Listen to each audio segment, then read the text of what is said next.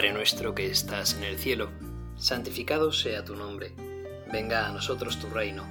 Hágase tu voluntad en la tierra como en el cielo. Danos hoy nuestro pan de cada día. Perdona nuestras ofensas, como también nosotros perdonamos a los que nos ofenden. No nos dejes caer en la tentación y líbranos del mal. Señor, estamos agradecidos de estar en tu presencia. Porque tú no abandonas a ninguno de, los, de tus hijos, donde dos o más se reúnen en mi nombre, ahí estoy yo con ellos. Y aquí nos hemos reunido, el que habla, el que escucha a través del podcast, y por lo tanto nos reunimos en tu nombre, Señor. Te haces presente entre nosotros. Y a ti te pedimos muchas cosas, pero hoy también queremos hacer algo también singular, algo que merece, merece mucho hacerlo, merece mucho la pena hacerlo y que es totalmente justo. Es justo y necesario, como lo decimos en la misa. Es justo y necesario, Señor, darte las gracias por muchos motivos. Entre otros porque nos has dado la vida, porque estamos junto a ti, porque nos has hecho a tu imagen y semejanza, aunque es verdad que la semejanza la vamos perdiendo cuando pecamos, también es verdad que la vamos recuperando cuando dejamos que actúes en nosotros, cuando buscamos estar en gracia, cuando buscamos estar en tu gracia, Señor. Queremos tener un corazón agradecido. Queremos decirte que sí, como te dijo María en, en, ese, en ese momento en el que el ángel le anunció tu llegada, tu venida. Y ella dijo, sí, hágase. Pues Señor, queremos decirte que sí y queremos agradecerte el hecho de que estés aquí con nosotros. Leo Lucas 17 desde el versículo 11 hasta el 19 primero y luego, si me da tiempo, del 20 al 37. Lucas 17, 11 y siguientes. Una vez, yendo camino de Jerusalén, pasaba entre Samaria y Galilea. Cuando iba a entrar en una ciudad, vinieron a su encuentro diez hombres, leprosos, que se pararon a lo lejos y a gritos le decían, Jesús, Maestro, ten compasión de nosotros. Al verlos les dijo, Id a presentaros a los sacerdotes. Y sucedió que, mientras iban de camino, quedaron limpios. Uno de ellos, viendo que estaba curado, se volvió alabando a Dios a grandes gritos, y se postró a los pies de Jesús, rostro en tierra, dándole gracias. Este era un samaritano. Jesús tomó la palabra y dijo, ¿No han quedado limpios los diez? ¿Los otros nueve dónde están? ¿No ha habido, no ha habido quien volviera a dar gloria a Dios más que este extranjero?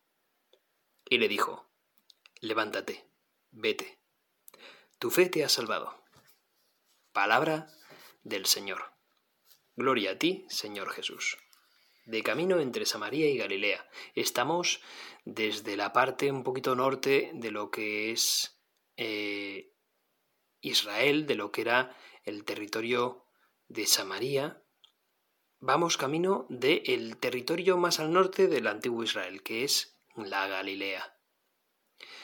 Estamos, por tanto, en un terreno de colinas, que es donde está Samaria, y se va bajando a un terreno que está por debajo del nivel del mar, que es algo más llano, salvo el monte Tabor, y que es, desde luego, más fértil, más verde, que es la zona de Galilea. Y entre ese terreno, entre Samaria y Galilea, ahí anda Jesús andando, y allí se encuentra con diez personas. Esas diez personas no están cerca de Jesús, están a unos cuantos metros de distancia. Quiero pensar que Jesús quizás se quisiera acercarse a ellos, pero ellos también darían un cierto paso hacia atrás y alertando, somos leprosos, no te acerques. Aquel que era leproso en aquella época era alguien maldito. Se entendía que la enfermedad era provocada muchas veces por el pecado de las personas, pero es que en el caso del leproso se entendía que el pecado tenía que haber sido muy fuerte porque ya no solamente eran personas enfermas, sino que encima se entendía que la lepra se podría contagiar y además aquellos que la sufrían quedaban como monstruos a los que se les caía los pellejos. Por lo tanto, era alguien que era un marginado social.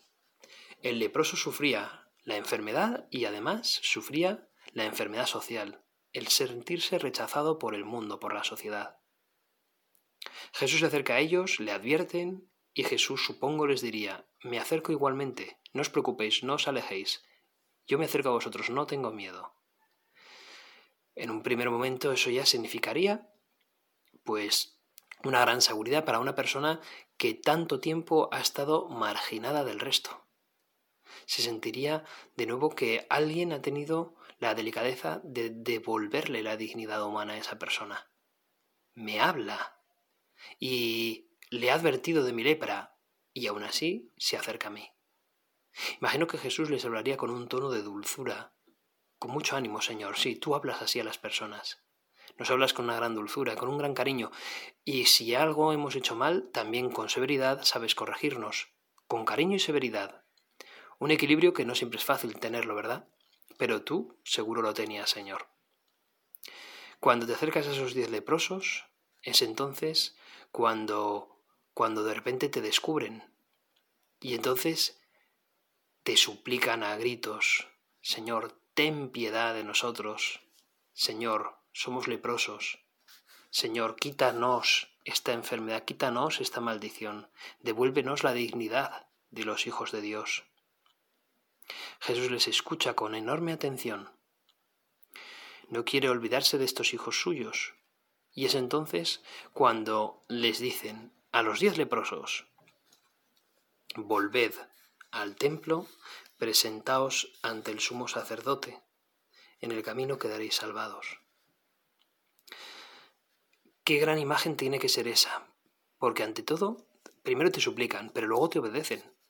Tus palabras han de ser obedecidas, Señor, aunque no siempre las comprendamos. Tenemos que ir a Jerusalén de nuevo, presentarnos al templo o a la sinagoga, tenemos que ir a, a ser, a ser, por así decirlo, mmm, fijados o suscritos de nuevo al censo por parte de un sacerdote. Hay como una serie de aspectos que, bueno, no todo el mundo los entendería, pero, sin embargo, te obedecen. Esos diez hombres vuelven a donde tú les has dicho a presentarse ante los sacerdotes, y mientras andan de camino comprueban que han quedado limpios, que han sido curados, que tu Señor ha sobrado el milagro a distancia, como milagro remoto, pero lo has hecho, Señor. Y entonces nueve de ellos continúan hacia el templo a presentarse a los sacerdotes, pero hay uno de ellos que, que no puede ir al templo sin antes, sin antes volver, Señor, a darte las gracias. Y eso es lo que hace, solamente uno de los nueve. Y se presenta ante ti, Señor, se postra de nuevo en tierra a tus pies y te da las gracias.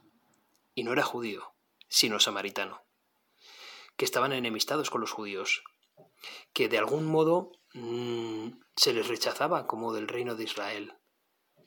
Y sin embargo es este quien te ve a ti como su Señor, Señor. Te ve como, como el Hijo de Dios, como el Mesías, el único de los diez. Señor, tú te sorprendes. Imagino que te quedarías triste, porque aquí están tus palabras, ¿no han quedado limpios los diez? ¿Los otros nueve dónde están? No ha habido quien volviera a dar gloria a Dios más que este extranjero. Y así es como le dices, levántate, vete, tu fe te ha salvado. Un corazón agradecido en realidad se lleva mucho más premio que cualquier otro tipo de corazón. Cuando alguien valora lo mucho que tú haces por nosotros, Señor, cuando valoramos de verdad lo que tú has hecho por nosotros, que nunca seremos lo suficientemente agradecidos contigo, Señor. Pero cuando empieza alguien a atisbar que tú has hecho grandes cosas para él y que por lo tanto es menester, es obligación, es necesidad ser agradecidos contigo, Señor, es entonces cuando nos llevamos un premio muchísimo mayor. En el caso de este samaritano, al que le habías curado la enfermedad de la lepra, se vuelve habiéndole curado algo mucho más importante, el alma. Así dice el Señor, levántate, vete, tu fe te ha salvado. Has salvado el alma de este samaritano, Señor. Señor, salva nuestras almas, porque no siempre somos lo suficientemente agradecidos contigo. Haznos un corazón agradecido. De bien nacidos es el ser agradecidos. Te pedimos, Señor, que nos salves, que hagas de nuestro corazón un corazón grande, lo, lo suficientemente grande para comprender todo lo que tú haces por nosotros, cada obra de caridad en nuestra vida. Haznos un corazón agradecido que quiera amarte a ti por encima de todo.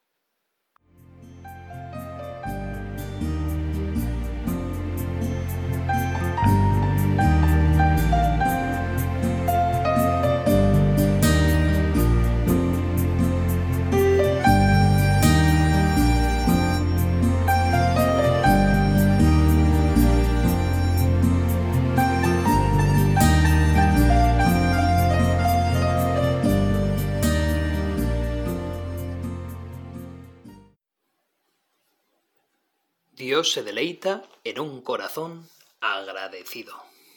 Sea agradecido.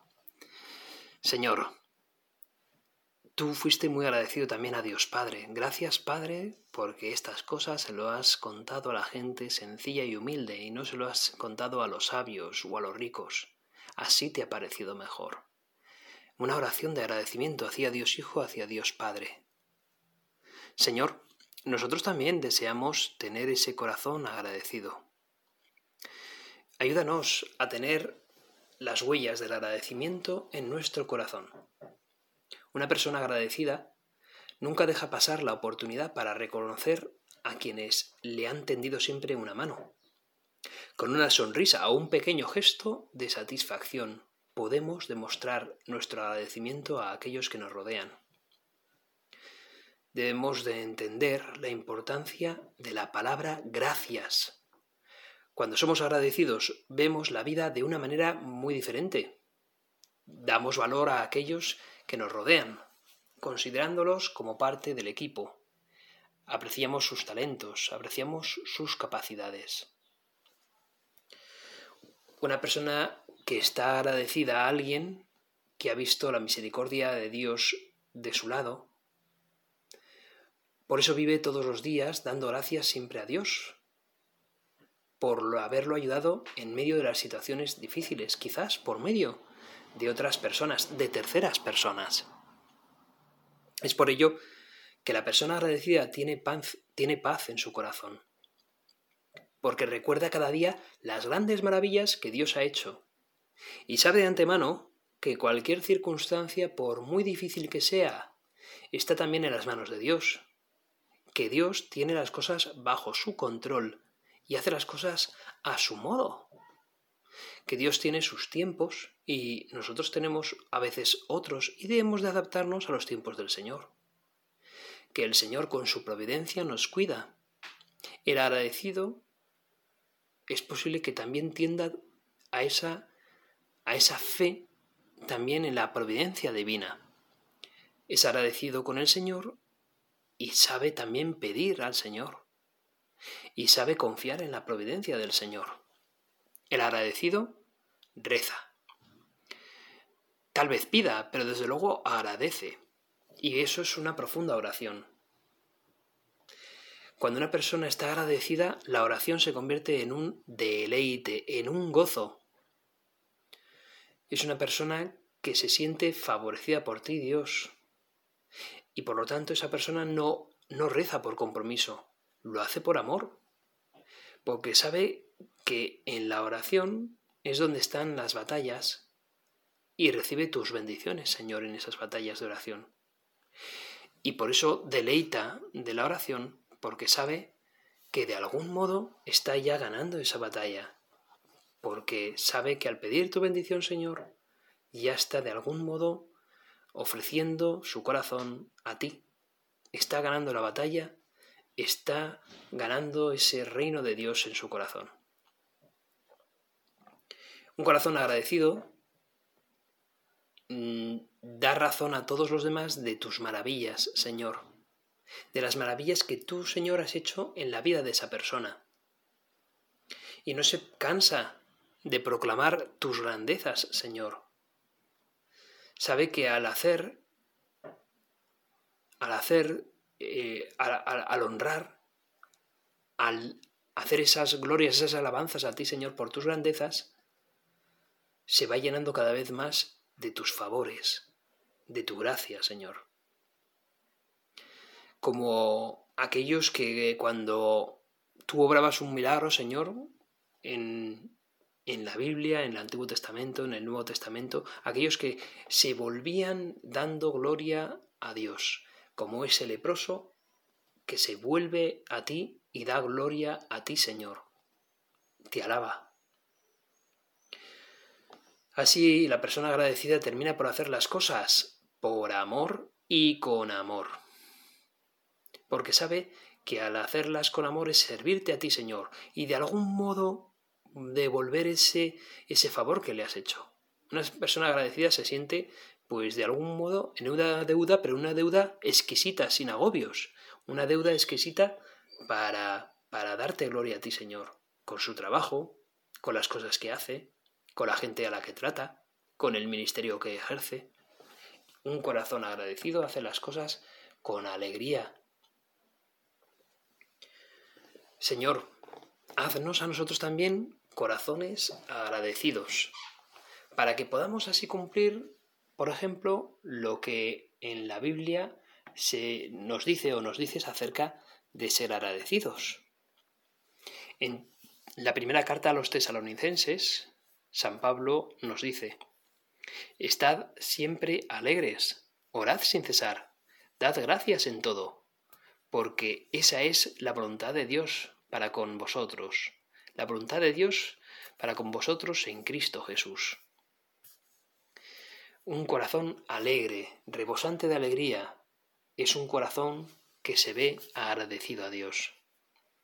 Y en el Salmo 136, Dad gracias al Señor porque Él es bueno, porque es eterna su misericordia.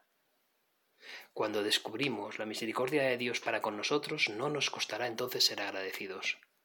Por tanto, Descubre en ti lo que Dios ha hecho en tu vida. Haz un pequeño examen de conciencia y mira cómo en tu vida, a pesar de las cruces que hayas tenido, muy superiores son, muy superiores son las glorias que has tenido, los favores que Dios te ha hecho, las gracias inconmensurables que Jesucristo, que Dios, que el Espíritu Santo ha hecho en tu vida. Un corazón agradecido es un corazón que late, es un corazón que vive, es un corazón que goza la vida, es un corazón que disfruta de las cosas de Dios y de la Iglesia. Un corazón alegre, palpitante. Un corazón en el que ya se empieza a descubrir la esencia, la gracia de Dios, se empieza a descubrir el trabajo de Dios y de su reino en él. El reino de Dios comienza en los corazones que han descubierto al mismo Dios, que descubren las razones de Dios, que descubren las obras de Dios y por lo tanto le agradecen a Dios. De hecho, seguido de este pasaje del Evangelio en el que vemos cómo Jesús cura a esos diez leprosos, pero solamente uno es capaz de ser lo suficientemente agradecido, precisamente después el Evangelio continúa hablándonos de la llegada del reino de Dios.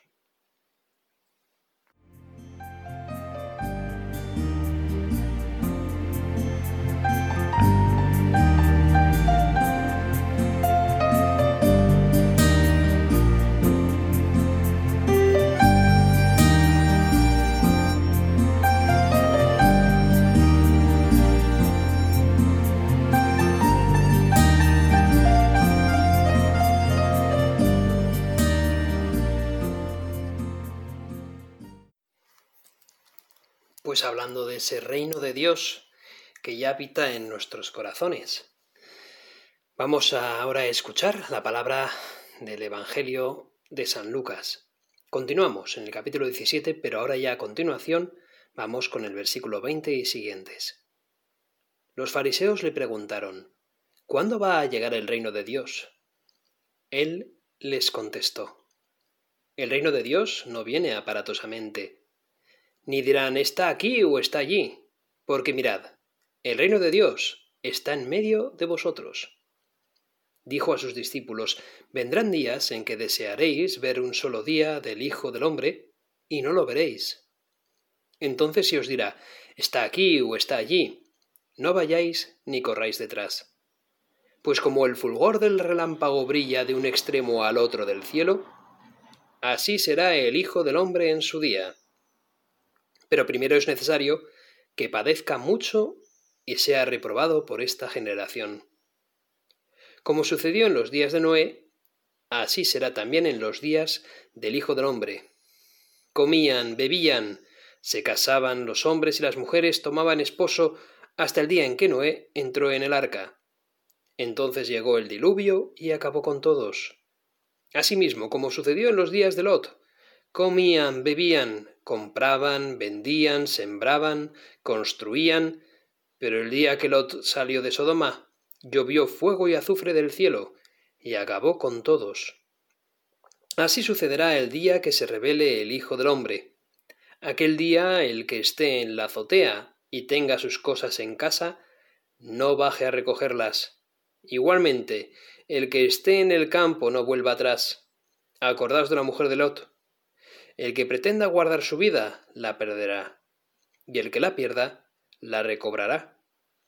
Os digo que aquella noche estarán dos juntos, a uno se lo llevarán y al otro lo dejarán.